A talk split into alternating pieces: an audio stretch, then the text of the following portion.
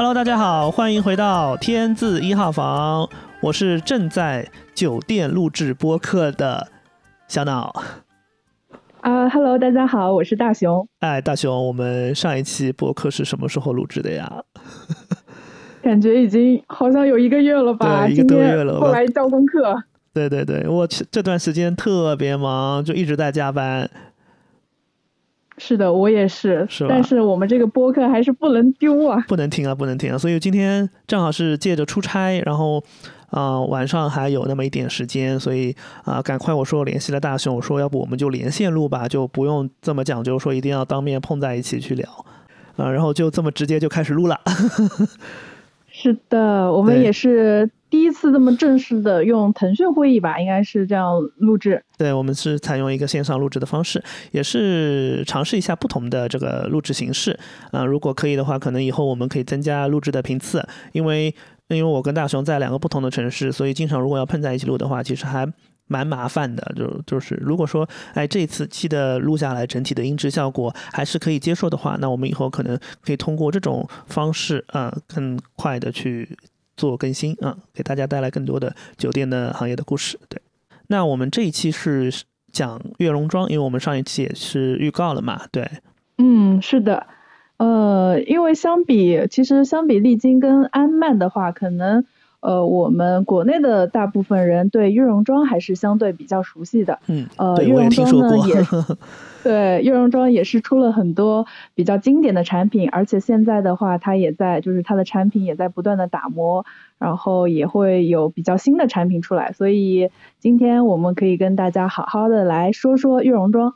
好的，那我们从哪边开始说呢？呃，那我就先大概简单的介绍一下悦榕庄吧。好，其实呃呃，悦榕庄呢，它是一个酒店管理公司，它不是一个单一的品牌。首先是这样子，但是它旗下呢，现在呢，一共有十个品牌。哇，十个品牌这么多？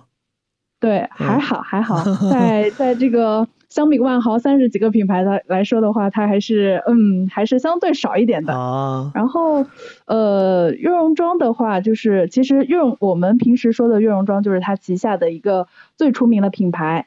它呢是一个高端的度假酒店品牌，都是呃像我们熟知的像呃丽江的悦榕庄，然后安吉的悦榕庄，还有什么腾冲的悦榕庄，都是这个上呃都是这这个比较高端的这个度假的酒店品牌酒店。嗯嗯，然后其他的还有它的品牌呢，还有像悦春啊、悦莲啊什么等等，但是呢，它旗下最出名的还是悦榕庄。呃，然后的话，嗯，悦榕庄这个牌子的话，其实是诞生于一九九四年。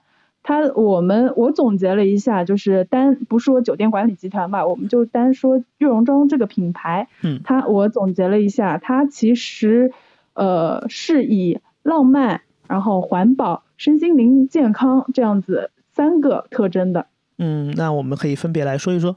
哎，浪漫的话，其实我觉得这个这个的这个品牌的这个调性嘛，就是是从他们这个呃创始人来说，因为创始人呢是一对夫妻，他们呢呃以前呢曾经就是有一段时间呢经常一起去背包旅行，所以他们就是整个呃在这个旅行当中的话，他们说啊以后有钱的话，我们可能会创建一个品牌，酒店品牌等等。所以整个的这个品牌的一个调性的话，就是融入了他们两个创始人的这个呃对浪漫的理解。所以呢，呃，这个是它一个比较重要的一个呃品牌的一个特点。那它呢，这个听上去就很文艺哎。对对，因为它的两个创始人呢，确实是两个文艺人。嗯。所以就是呃，悦榕庄其实对外打的一个牌子的话，就是更多的是我的客源是那种。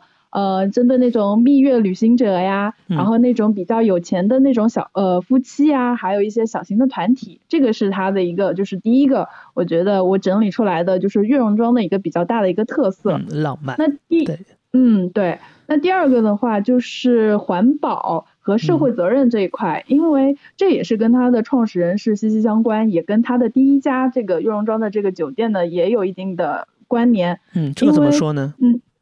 因为其实悦榕庄的的创始人，他其中的这个呃女性创始人的话叫张琪娥，嗯，她呢其实呃读的一个社会学，所以她经常会呃就是会参加一些社会活动啊，然后她的呃她的老公呢也是一个记者，所以他们对在酒店的这个呃创立当中的话，比较关注这个就是社会酒店对社会啊环境啊。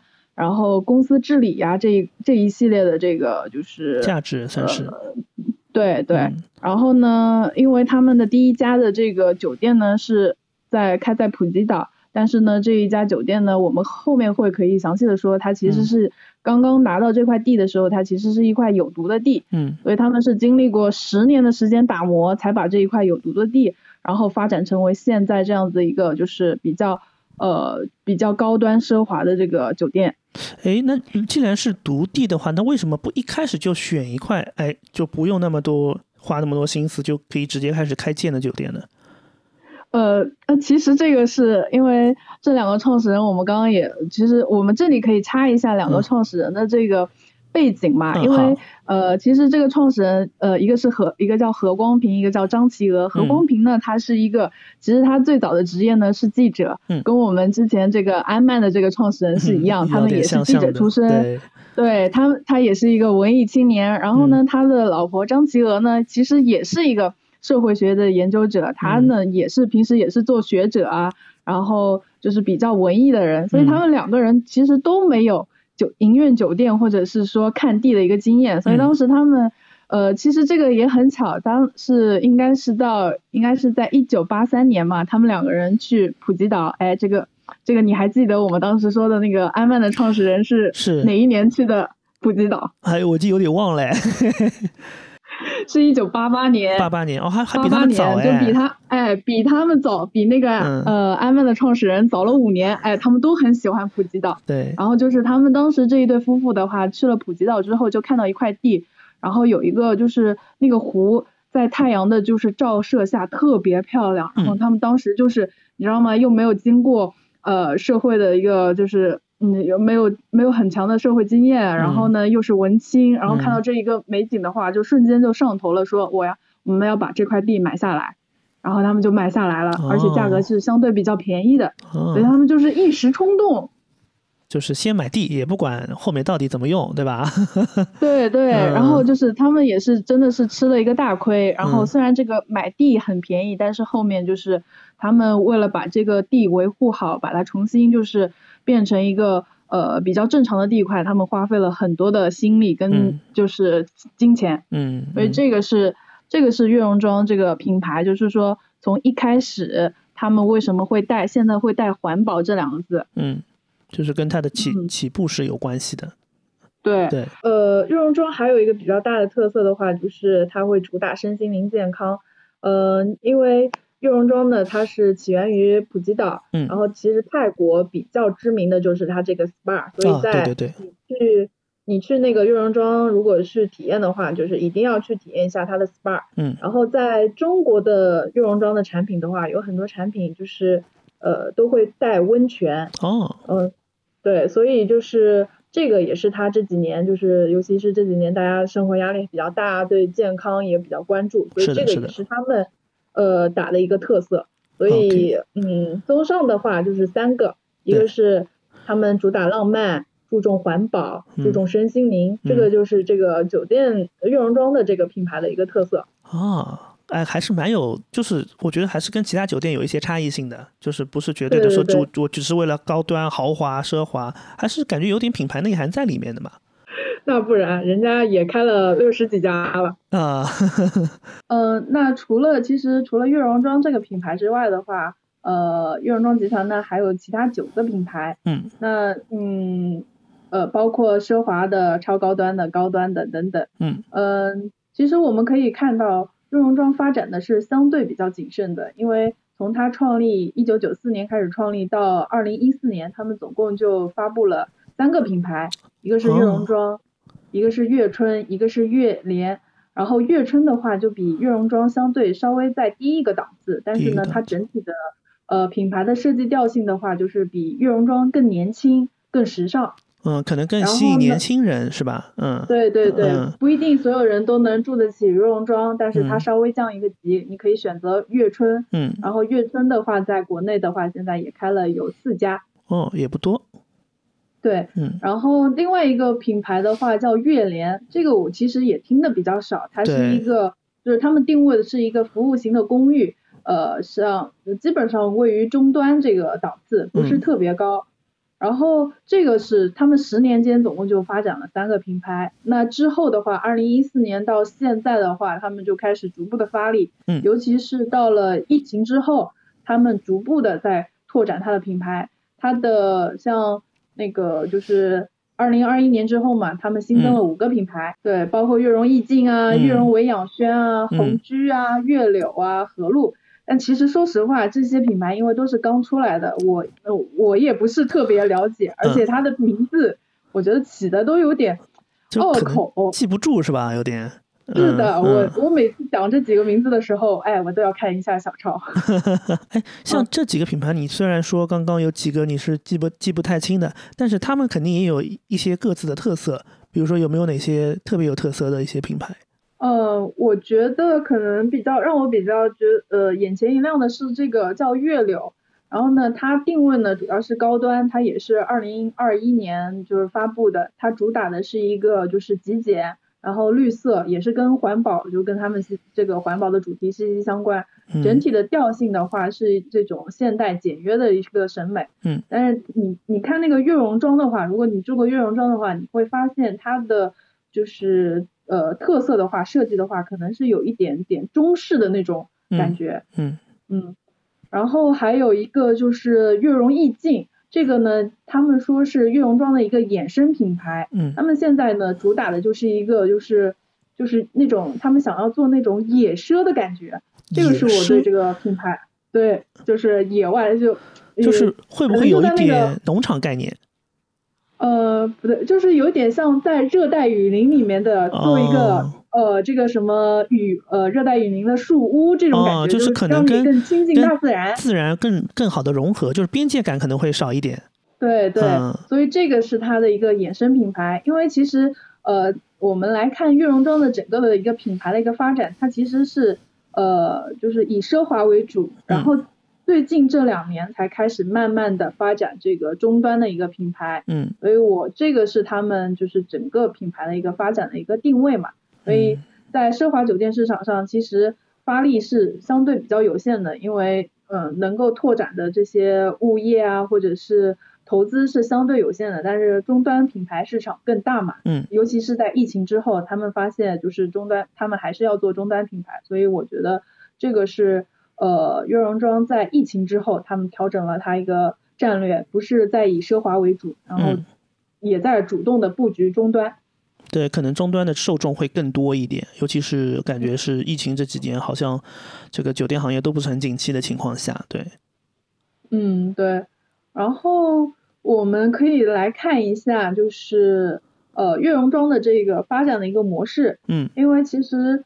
悦榕庄的话，我们刚刚也说了，它现在的品牌数量不是特别多。嗯，现在总共的话，应该按照呃二零二三年呃前三季度的一个统计的话，大概有六十三家酒店。嗯。然后呢，这六十三家酒店当中呢，其实他们是分成两部分，一个是有他们悦榕庄自己股权投资的，大概有二十一家，大概是呃三分之一吧。对。然后。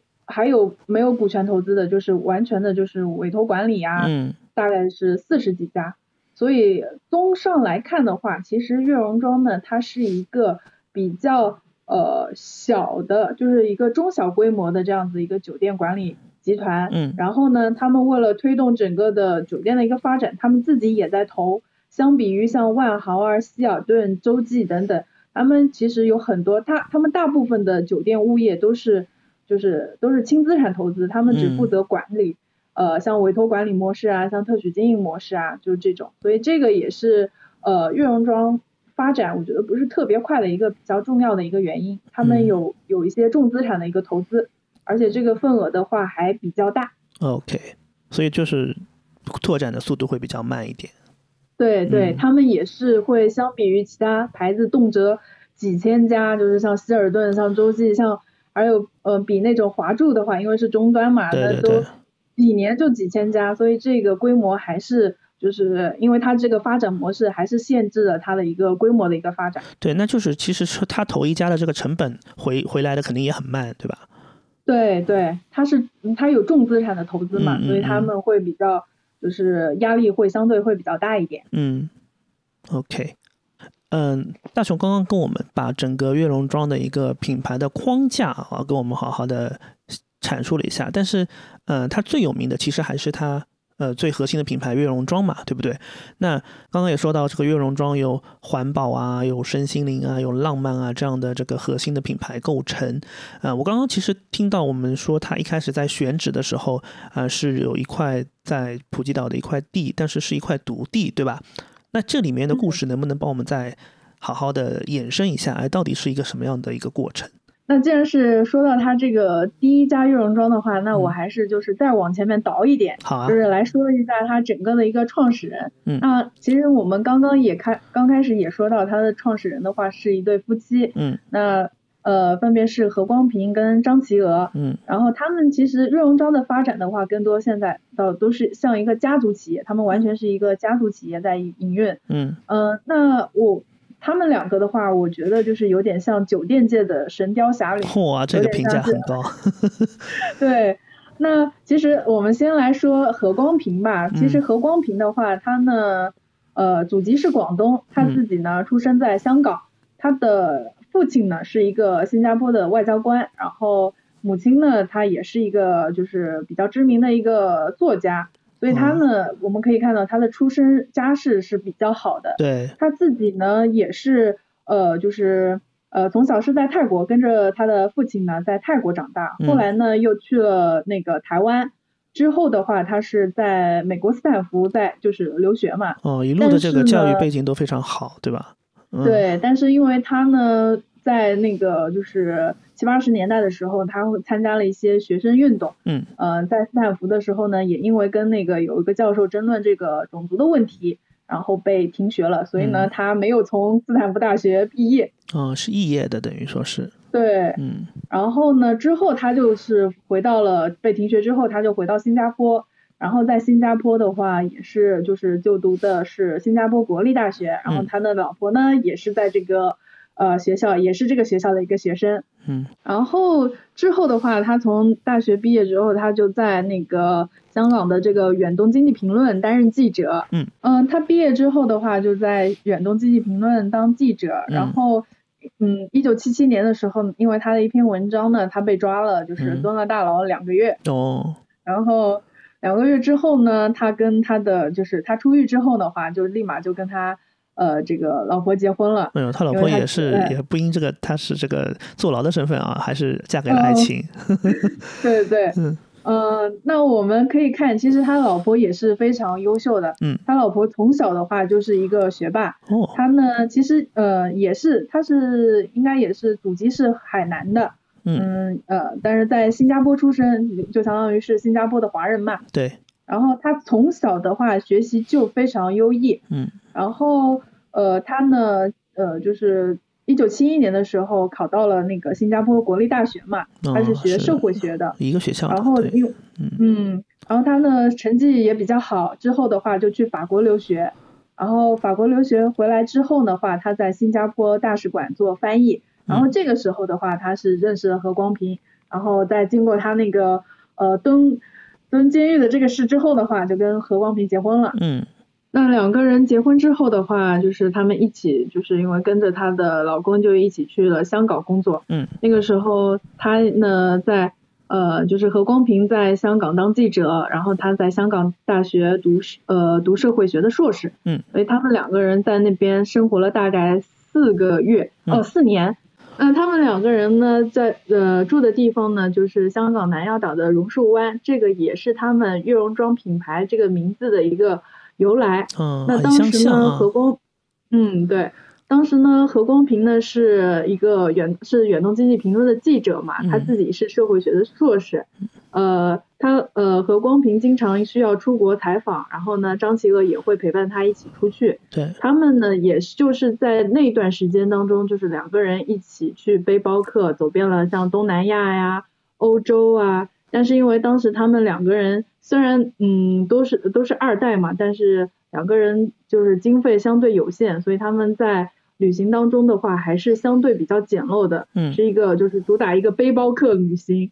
然后呃，但是呢，正是因为这些艰苦的一个，就是虽然他们的这个住宿条件啊、交通条件比较艰苦，但是他们两个人当时也是新婚嘛，所以他们觉得两个人虽然旅程辛苦一点，但是两个人之间的这种就是呃亲密的体验啊是最珍贵的。他们不管是他们觉得呃两个人出去旅游，这个才是最好的一个回忆。嗯所以这个也是这个悦榕庄品牌，我们觉得这个理念它的一个起源。就浪漫的起源。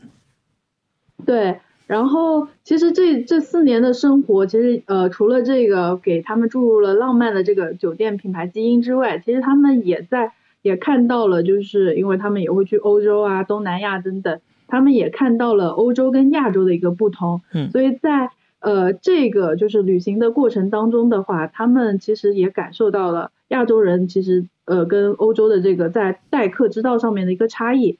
所以在建立悦榕庄的时候，其实我们知道悦榕庄是一个非常有亚洲特色的这样子一个服务的一个品牌，所以这个也是呃这两个人就是给悦榕庄带来的一个不同的一个就是区别于欧美的这种这种感觉，对对对，嗯是的，呃，这个就是这两个人就是可能呃创建悦榕庄之之前的这一系列的，就是他们之前的一些呃背景故事，故事，对，对，但是真正的他们要做这个酒店的话，其实是这两个人不是在 悦榕庄呃在那个香港待了一段时间之后嘛，嗯因为他的父亲呢呃突发中风，他他要嗯何光平作为家族的长子，他就要回到呃回到泰国去，然后在这个期间的话，他们开始逐步的接受接受这个就是开始接入酒店。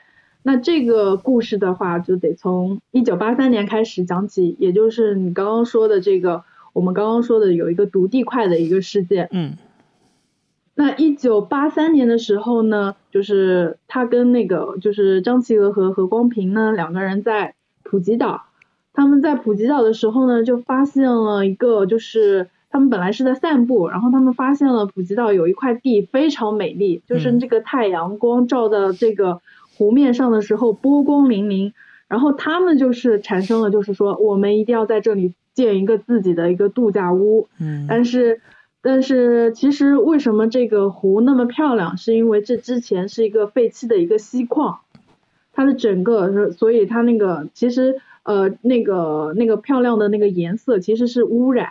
而哦，不是是因就是为污染造成的这种美丽，对对对，当时他们就是比较呃两个人是嗯也是初生牛犊不怕虎，就是比较冲动。嗯。然后他们就是说，他们后来也回忆，就是说完全没有经过深思熟虑，没有嗯。商业调研，没有。嗯计划书，还有呃，就是就就看上了这块地，就觉得好，然后两个人就 就买了这块地，因为价格也比较便宜嘛，对，然后所以所以就就买了这块地。那买了这块地之后呢，他们就发现为什么，终于知道为什么这么便宜了，嗯因为这一块的话，这块地就是就是我们刚刚说的有毒嘛，嗯污染很严重，整个的这嗯个地块上的话，基本上是寸草不生。哦，然后他们其实我我也是比较佩服他们的，虽然这个他们这个这块地是一块独地嘛，他们当时呃，他们当时也就是硬着头皮往上呃往上赶，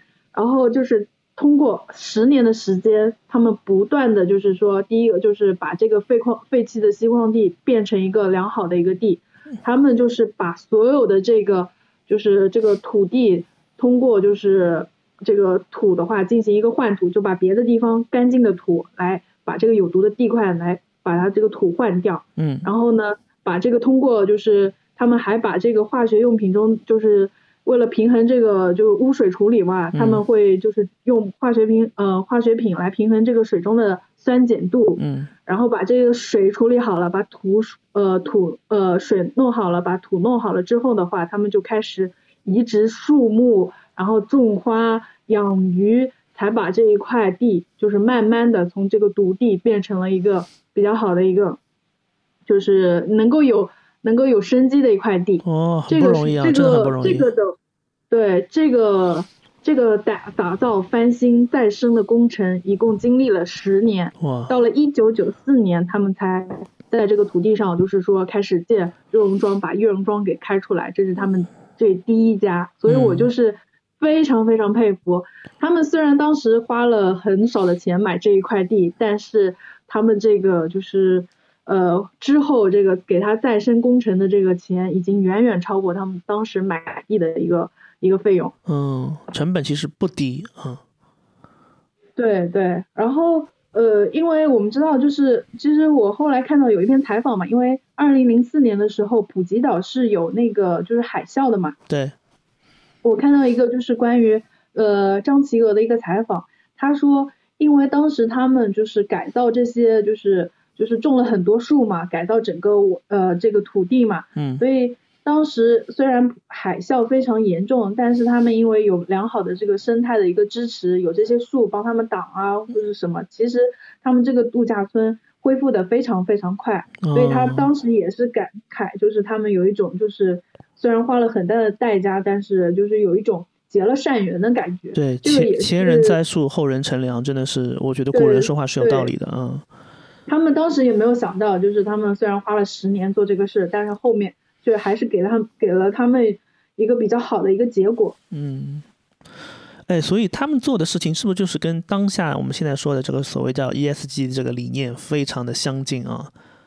对对，因为呃，就是因为他们呃，就是这一家酒店，就是我们也知道他呃花了十年的时间，然后花费了大量的金钱来修复这个土地，嗯，然后才开出了第一家悦榕庄，嗯，所以对于他们来说的话，就是。呃，他们非常的关注这个环保，然后我们也知道张琪和他本人就是一个社会学学者，所以呃，他们的发展就是整个悦榕庄的发展，他们非常注重这个 ESG。嗯。呃，因为呃，就是他们是二零零六年开始上市的嘛，正好上市的那一年的话，联合国好像是正好就初步提出有关 ESG 发展的这个这个理念的一个雏形，所以他们也是紧跟时事的。然后我觉得他们。呃，也就是在那几年就开始逐步的发展这个。嗯，他们做了哪些举措呢？呃，首先的话，我们看它环保的方面吧，就是这也是悦榕庄它自己这个就是官网上的一个信息。嗯。零四年的时候呢，他们在马尔代夫呢建立了一个海洋研究实验室，呃，开始在印度洋地区开展度假地的保护和研究项目，呃，用来促进整个海洋生物的一个保育工作。嗯。那零五年，因为普吉岛的这个海啸嘛，他们整个悦榕庄集团就启动了亚洲海啸修复重建基金跟普吉岛的海啸修复基金，这个也也是为了帮助零四年之后的这个呃海啸啊等等一系列的修复重建工作。OK。那零呃零七年的时候的话，他们又成立了一个绿色家园的一个计划，也是通过植树啊来修复退化的范围，就是说。呃，如果一个地方要砍一棵树的话，他们就在另外一个地方再种植一棵树。所以他们据他们的统计的话，十几年当中的话，他们已经在全球大概种植了有五十万棵树。所以这个是他们在环保方面的一个举措。对，而且我发现他们都是先从身边开始，然后啊，然后整个周边的海洋，然后再扩散到全球啊，就是还是一步一步很有很有打法的。是的，嗯。嗯，另外一个话，因为呃，就是在社会方面，就是他们也在积极的，就是呃，帮助一些社会的，就是妇女啊、儿童啊等等。零七年的话，因为他们成立了就是自己的一个就是那个悦榕阁，这个就相当于是酒店当中的一个精品商店。其实从呃从各个品牌来看的话，我觉得悦榕庄的这个精品商店是做的比较好的。他们现在那个就是里面的很多产品都是比较能打的，像他们的呃这个呃就是洗发的系列，然后还有一些熏呃熏香啊，还有一些手工品。那在零七年的时候，它就是这个它的整个定位的话，就是说要做一个向游客展示土著手工艺的一个精品店。嗯。那它所有的这些手工艺品的话，都是就是一些。呃，当地的这些手工艺者来来做的，而呃很多都是一些就是很多偏远地区的一些妇女，嗯，所以这个是它的一个在社会方面的一个举措。对它这个有点有点像，就是偏向于一个公益概念了，对吧？就是它也帮助了这个原住民，呃，当地的原住民去解决一些就业问题啊，解决他们的经济问题。而且我我我刚刚也听到你说，就是他是做这个精品商店嘛。那其实我们也看到很多酒店的精品商店，包括机场的一些商店，好像很多都是一些奢侈品的展示和售卖，可能更多是为了经济考虑。但我觉得这个东西它还是蛮有意义的，就是很公益啊，对。对，它既既赚了钱，然后也帮助了一个消费者，这个就是张琪娥，就是他这个创始人的一个理念嘛。嗯嗯。嗯，另外的话，他就是还成立了零九年的时候，他们成立了一个全球的基金会。嗯。他们是在像中国、印尼、老挝啊、马来西亚等等，就是呃二十五个地方的，就是学校。他们通过这些基础设施还有教育的发展，帮助了很多儿童，所以这个是他们在就是社会方面的一些呃措施。嗯，那最后的话，其实就是员工治理这一块。嗯，呃，悦榕庄的话，在零八年的时候，他们成立了一个管理学院。嗯，主要的就是推动整个酒店业的一个人才的一个发展。嗯，因为我们知道酒店的话，它是一个劳动密集型的一个产业。是的，是的。嗯，需要对酒店其实。呃，尤其是现在的话，就是怎么说，呃，嗯，像国内的话，人口其实也在变少，所以这个呃，培养人才、培养酒店人才是一个非常重要的事儿。嗯，对我就是听下来，听下来，我觉得就是张琪儿这个人，他因为是社会学出身，所以他做的很多事情就是。感觉是一个很长远的事情，就是不是说我们往为了经济利益，我们啊立竿见影，我投入多少钱，我马上就要收回多少钱的啊。他的做的很多事情，无论是从环保还是社会公益方面，甚至是对于这个员工的一些治理方面，就是会有一个可持续的这个理念在里面。我就觉得特别对，就是在在在二十一世纪初啊，就已经有这样的一个公司治理的理念了。我觉得是特别了不起的。对，嗯，对。因为，呃，其实他本人的话，我看到他的一个就是，虽然后来他呃积极投身于就是悦榕庄这个品牌的一个建设，但是其实他还在呃就是参加各种的社会活动。嗯。像九三年的时候，他是做了那个妇女行动的，就是研究会主席。然后九五年的话，他还做了就是防家暴协会的主席。嗯。所以他这个本人的话，他也是在一直。在坚持社会活动，所以这个也是我觉得这个是他们这个跟这个悦榕庄这个品牌基因就是融合的非常好的一个点。对他所做的每任何事情，在未来都会以很好的方式继续呈现下去。对，嗯，对，这个其实也是回到我们来说这个 ESG 嘛，因为现在的话就是更多的我们已经从单一的评衡量企业的这个经济指标，我们已经加了这个环保啊。呃，社会呀，然后治理的这样三个维度，更好的来评价评价酒店。对，最近特别火，很多企业都在往这个方向靠，我们公司也在。对，是的，大家现在。现在都在做，我们我们我们公司也有相关的业务，也在也在也在做，尤其是酒店的话，这几年嗯，大家其实也更多的在关注这一这一块。是的，所以他在这个二十几年前就有这样的这个觉悟，真的是很敬佩，很敬佩。对，嗯，对，走在了走在了时代的前沿。是的，是的。然后其实我们看下来，我们这样子看的话，就是我感觉是两个。无忧无虑的，就是二代，然后为了自己的文艺梦想，创建了一个浪漫的酒店品牌。就是可能大家现在听下来，就感觉悦榕庄是这样子的一个呃品牌形象。对，一切都很美好。对，一切都很美好，都很浪漫。但事实上，我深挖了一下，呃，悦榕庄的话，从一开始的话，可能就不像我们。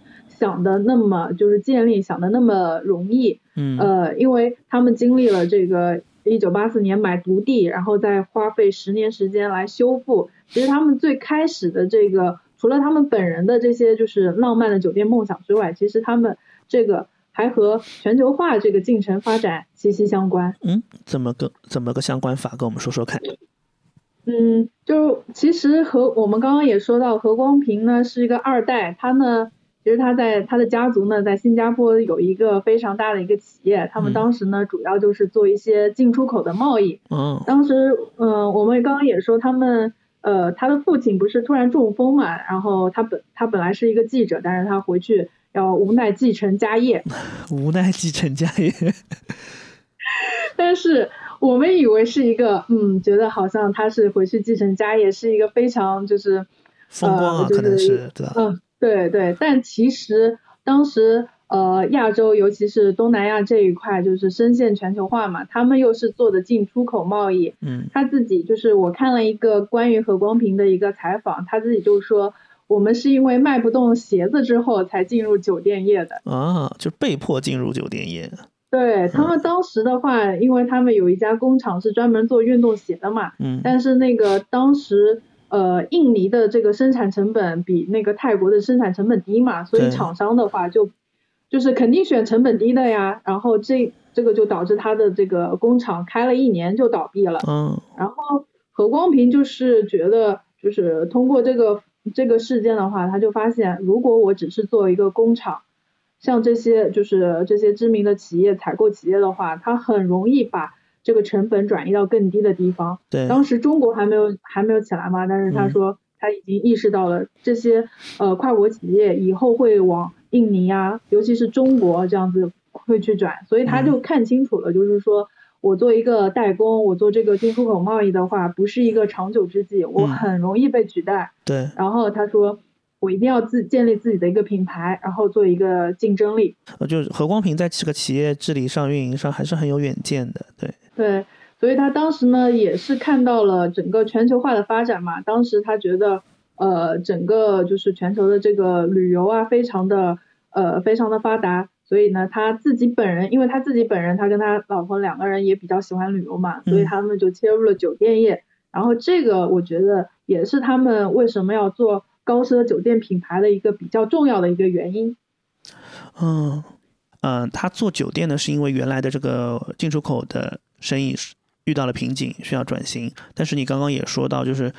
整个悦龙庄的整个经营这么多年，好像也不是特别一帆风顺，对吧？是不是也有一些危机存在？嗯，对，呃，尤其是这几年，就是因为疫情嘛，他们嗯酒店酒店其实受的打击非常大。嗯，那我也是看了就是月龙庄的一个财报，然后我发现就是从二零一四年到两二零二零年。它的这个收入跟利润基本上就是减半的，几乎腰斩了，对，对对。然后尤其是二零二一年这两年，基本上都是负的，就是亏损是比较严重的。对，疫情影响还是很大的，对很多产业。对对。然后他们，我们刚刚也说，他们因为呃更多的有一部分是资呃重资产投入嘛，然后他们的压力也比较大。其实他们的整个的酒店的。这个规模也是相对比较少的，所以在呃，其实悦榕庄是在两嗯两千零六年吧，二零零六年上市的，在新加坡上市的，但是呢，上市之后就遇到了金融危机，然后这个股票的就是价格的话一直都不是很理想，然后现在又加上疫情的一个影响的话，我是反正我是十月份查的，它整个的呃就是股价的话还不足。一新币哦，这么低啊？对，然后我也是去查了一下，就是其他几个比较知名的酒店管理集团，嗯，像万豪啊、洲际啊等等，这些都是在美股上市的嘛，大概都会有，呃，都是超过一百美元的，哦，所以这个其中差价你可以看到就是非常大的，对，这个市值的差距就很大啊。对对，就算是呃我们呃我们国家华住的话，它也有三十六。美元，所以这个它在资本，呃，在资本市场上的话，也不是特别被认可。嗯，嗯，这个的话，我觉得就是从从这个酒店的，其实更多的要，呃，就是为什么它股价会这么低？我觉得跟它自身的这个发展模式是比较相关的，因为我们刚刚也说了，它自己，嗯，因为有一部分的重资产的一个投资嘛。它整个的扩张速度就是有限的，然后收益就就相对有限，所以资本对它的一个估值的话，没有什么成长性，看不到成长性，是的，是的，股价相对会比较低。然后我们也看到，就是它在酒店的这个品牌档次上面，它主要专攻的是奢华酒店市场，尤其是在疫情之前，基本上一半的物业都是优容庄，都是奢华。是当然，在奢华市场上有一定的发展，但是整个的物业的数量还是相对有限的，所以我觉得。这几个原因的话，就是导致了它在资本市场上表现的话相对一般。对，然后再加上疫情以来，整个的收益全收益利润全部呃就是几几乎是腰斩，所以这个也是它在呃就是悦榕庄发展的一个比较嗯就是目目前我觉得它遇到的一些危机。对，股民看不到你赚钱的能力了，就是这个故事的讲故事的能力有没有一开始那么强了啊？对对，大家都不嗯都看不到这个，就是你未来成长的一个空间。是的，所以就是相对的话，整个的收益就大家都都不太看好。对，那既然就是这个股价这么低，那他们也不可能一直这么坐以待毙吧？就是肯定也要寻找一些新的出路吧？对，呃，我研究了一下嘛，其实悦榕庄呢这几年其实他们一直在有尝试在做很多事情嘛。嗯嗯。从外部来看的话，他们在积极寻求外部的一个合作。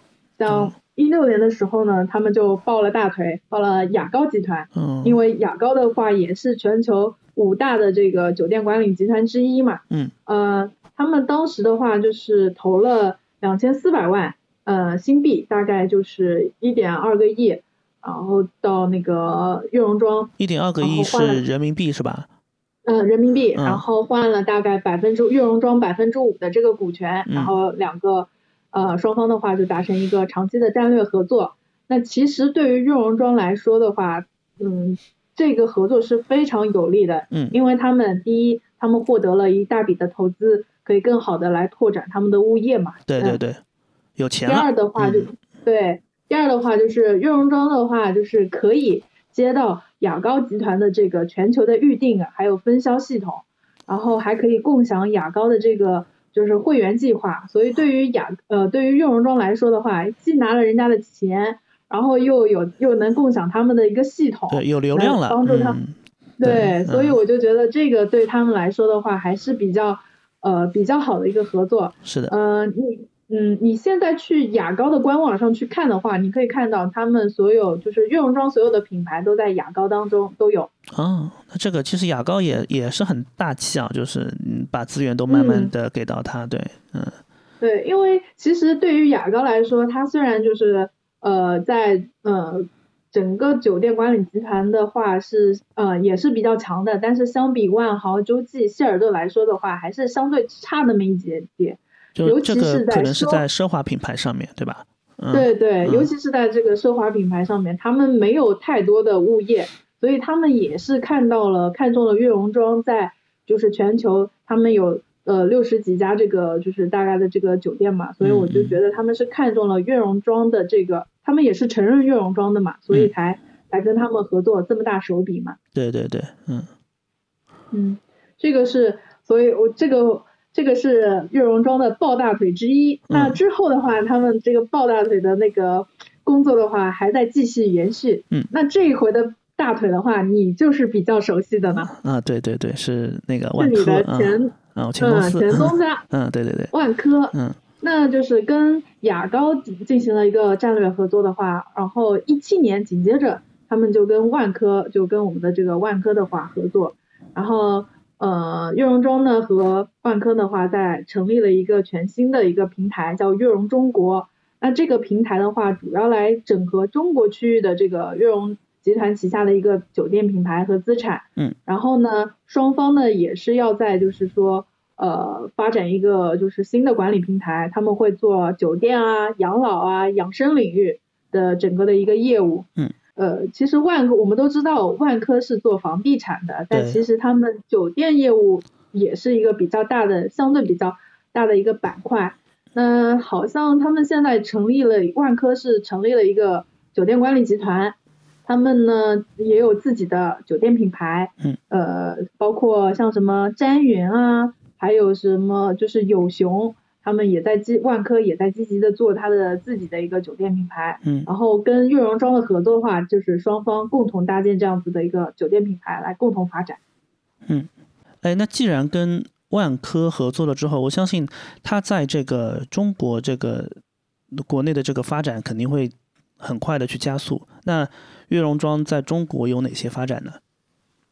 嗯，悦榕庄在中国的话，其实我们刚刚也看，呃，也有说到，就是呃，悦榕庄有大概三分之一的这个就是物业是在国内。哦。那其实最早呃，悦榕庄来中国的话是二零零五年。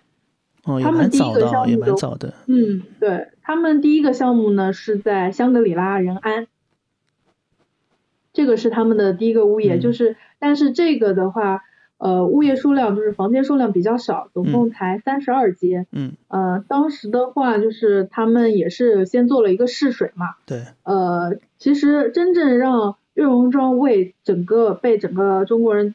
熟知的话，我觉得应该是二零零六年他们在丽江开的那个项目。嗯，这个我听说过。对那个项目的话，其实我我跟你讲，我在做，我有的时候在网络上搜索高端酒店品牌，它出来的百度给我出来的一个图片就是悦榕庄的那个图片。嗯。那这个酒店的话，我也是去呃没没去住过，但是呢，我也是去参观过这个物业嘛。嗯。哦，我当时去的时候，我就第一眼就被它那个就是那个亭子。跟那个倒影，然后在玉龙雪山之前那个那个建设，就是被惊到了，我就觉得特别美，真的是狂拍照片。听听都很很美。对，所以这个也是呃让那个悦榕庄就是呃一炮成名的这个作品。嗯。然后我们知道，其实丽江的话也是国际品牌发展比较多的一个地方，就是因为悦榕庄在那儿开了之后。嗯。呃，之后像什么呃洲际呀。呃，然后还有安曼也在丽江有项目嘛，嗯，是的。然后还有那个力士也是一个呃度假品牌，也在那边有项目。所以呃，我觉得是因为悦榕庄的进驻，也是带动了整个丽江的这个酒店国际品牌的一个发展。嗯，没错。所以其实好的地方，很多酒店都会都会争相的去挤，嗯。对，扎堆去开，然后呃。之后的话，丽江就是悦榕庄就不断的发力嘛。零八年在三亚开了，嗯，呃，但是房间数也相对比较少。之后的话，呃，零九年来到了杭州西溪，然后呃一一年的话在澳门也有开。呃，这几个其实这几家从二零零五年到二零一一年的话，它更多的都是一些旅游度假产品。嗯，然后呃发掘了。国内的这些旅游度假产品之后的话，他们又开发了一个新的类型，叫城市度假。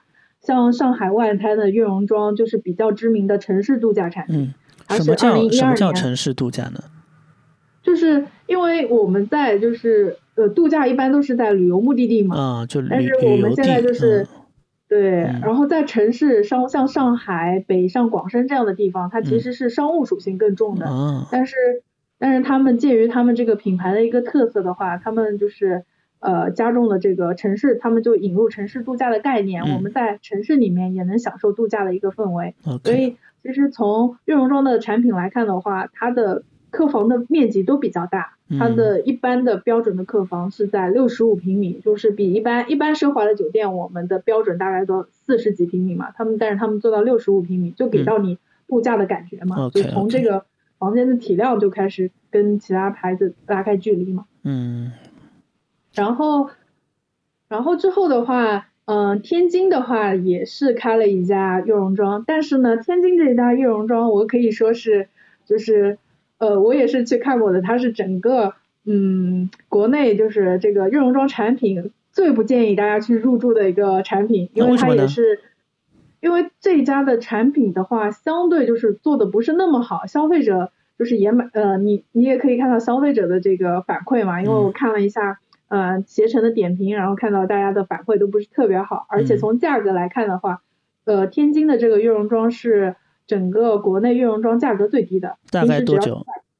九九百块。哇，好便宜。是啊，一般像像那个就是好的那个悦榕庄能卖到三四千。哦，这个差距很大了，这个。对对，呃，因为其实这个我可以插播一个我们酒店业的小知识，嗯，就是呃，中国酒店业有四大房价黑洞，其中之一就是天津，因为天津离北京很近，对，就是酒店的这个房价就是做不上去，这是一个。然后还但但有就是这样的话，是不是不代表说我天津所有的酒店的品质都不好？其实也是有好的品质的，对吧？对，有有好的有好的，像嗯天津的丽思卡尔顿就是我比较喜欢的一个产品，嗯嗯嗯嗯。也是做的非常好，但是嗯它这个房价的话也不是特别高。哎，那那其他三这个黑洞在哪里？还有一个是武汉，哦，武汉其实呃奢华酒店也挺多，但是它的房价的话也是一直一直不是特别高，也不知道为什么。然后还有一个就是南京，但是南京这几年有所改观，嗯。但是有有一点点那个，但是还是相对其他像北上广深可能还是有一点点弱。嗯，然后哎说了几个了，说了三个，了，嗯，还有一个你要不要猜一猜？我猜一猜啊，往西安、重庆。重庆啊，对，重庆也是，嗯、也是相对于就是有有好产品，但是价格呢一直卖不上去。嗯这个就是我们总结的四大黑洞。好，那以后记住了，去去这几个酒店，呃，这几个城市的话，可以往高端酒店去订一订。同样的预算的，话，对的，对，是的，是的。对对，OK，呃，然后继续说呃回这个嗯中国的发展，呃，岳荣庄嘛嗯，说回我们岳荣庄，嗯然后呃之后的话，其实呃像那个悦榕庄的话，基本上保持一年开一家酒店嘛，嗯然后就是一四年的话，一三年。呃，天津开了一家，然后重庆也开了一家。嗯重庆那家我也是去看了，就是嗯北碚悦榕庄，嗯它里面也是有温泉产品的。，OK，就是跟它的 SPA 的就身心灵的这个是几呃有对有一致的，，啊。然后嗯，一四一五年分别在阳朔、嗯黄山、嗯都是我比较知名的旅游度假目的地嘛开的。嗯，对，然后我自己我个人比较喜欢的是那个就是腾冲悦榕庄，嗯因为腾冲的这个悦榕庄的话也是呃，因为腾冲这个目的地本身我就很喜欢，然后这一块的话，它的悦榕庄这个产品的话也是有呃 SPA 温泉。嗯然后这一家的话，悦榕庄也是我查下来，目前就是它的售价也是相对比较高的，大概高的时候能到四千多块。哇，好贵，所以贵还是有它的道理啊。对，然后消费者还是满意的。嗯嗯、然后这几年的话，就是从一七年到二一年的话，他们主要还是在就是呃全国各个知名的目的地在开，像嗯杭、呃杭州这块的话，就安吉，安吉也是江浙沪比较知名的一个旅游目的地嘛。是的，是的，嗯，对，也是开了一家悦榕庄，然后像那个九寨沟也是嗯中国知名的目的地，对对对，呃，黄山，然后其实呃最近一个新的产品的话是在南京，然后有一个园博园的这个悦榕庄，这个产品的话也是他们最新的一个产品，到时候大家可以看一下他们这个。就是你可以放一些图片好的好的，给大家看一下。放在 show 我 notes 当中。嗯对，我觉得这个南京的这个呃悦榕庄的话，就比以前的就更现代、更嗯摩登，嗯，嗯、说明他们在产品上还是呃有一些变化。对，就是可能设计理念上会越来越与时俱进吧，对吧？嗯，对对，嗯嗯嗯所以我们刚看了一下，就是国内的这些悦榕庄的这个产品的话，其实发现它还是以呃旅游目的地为主的，嗯就是呃黄山啊、安吉啊、九寨沟啊、对对对阳朔等等，嗯就是他们的选址。所以如果有时候你不知道去哪里呃旅游，你有嗯这个、呃目的地选择困难症的话，你可以看一些啊，看一些这些奢呃对奢华酒店的这些分布，嗯这些奢华酒店都是很会选的。嗯，跟着他们都嗯会选到一个你满意的目的地，的。这个就是继这个四大这个黑洞之后又一个小知识。对的。嗯然后我们可以看，其实呃，因为它是呃目的地产品嘛，所以它的这个房间数，而且它主打的奢华嘛，所以它房间数的话相对会比较少一点，基本上是控制在一百五十间左右。嗯，然后呃，因为悦榕庄的话，主打的就是这种别墅度假嘛，所以它这个客房的面积，我们刚刚也说了，嗯一般都会做到比较大，一般它的标准都是要做到六十平米以上。嗯，就是可能跟很多人家里的房子就是实际面积也差不多了，对 对吧？你想现在八八十几平的那种高层的楼房，公摊下来差不多也就六十来平，对吧？是的，嗯所以它是这个还是比较舍得用的嘛。对对对，呃，然后嗯、呃就是呃，其实很多呃大部分的悦榕庄它都会有一个就是温泉，嗯因为像重庆，我我知道的像重庆，然后腾冲的话，他们都是有那个呃，就是每一个房间他们都会呃设置一个就是那种入入户的温泉，就是你可以在房间里面泡温泉嘛。好棒。然后除了这个呃，就是入户的这个温泉的话，还会有一个就是他们还会设置一些就是呃小的那个公共的温泉，是相对规模比较小。呃，不像那种就是大众的那种，嗯，温泉产品，对，这个也是他们的一个特色。好棒。嗯，对。然后我们刚刚也说那个价格嘛，最便宜的一千出头，然后最贵的四千多块。哇，这个差距怎么会这么大？因为其实酒店这个，因为度假目的地的这个产品的话，这个季节性是比较明显的。嗯。然后就是会有的时候你你旺季去跟淡季去可能会有很大的一个差别，他们在定价上面会有很大的差别，而且地域地域之间也会有非常大的一个区别。嗯，哎，这边能不能插插一个小知识，就是我们怎么样选酒店会呃价格会便宜一点？还是或者我说我们以后单开一期？哦，可以啊，我嗯，就是尽量避。避开高峰期旺季，这个是就是如果你选旅游目的地的话，你会你可以那个，嗯嗯嗯，这是一个大的原则，对，对，然后就是呃提早订嘛，就跟订机票一样，也是呃可以提早订就嗯提早订，然后其实嗯我定下来的话，最便宜的就是通过酒店管理集团的员工订。啊，是那这个也不是每个人都有这样的一个途这个途径渠道啊。对对对。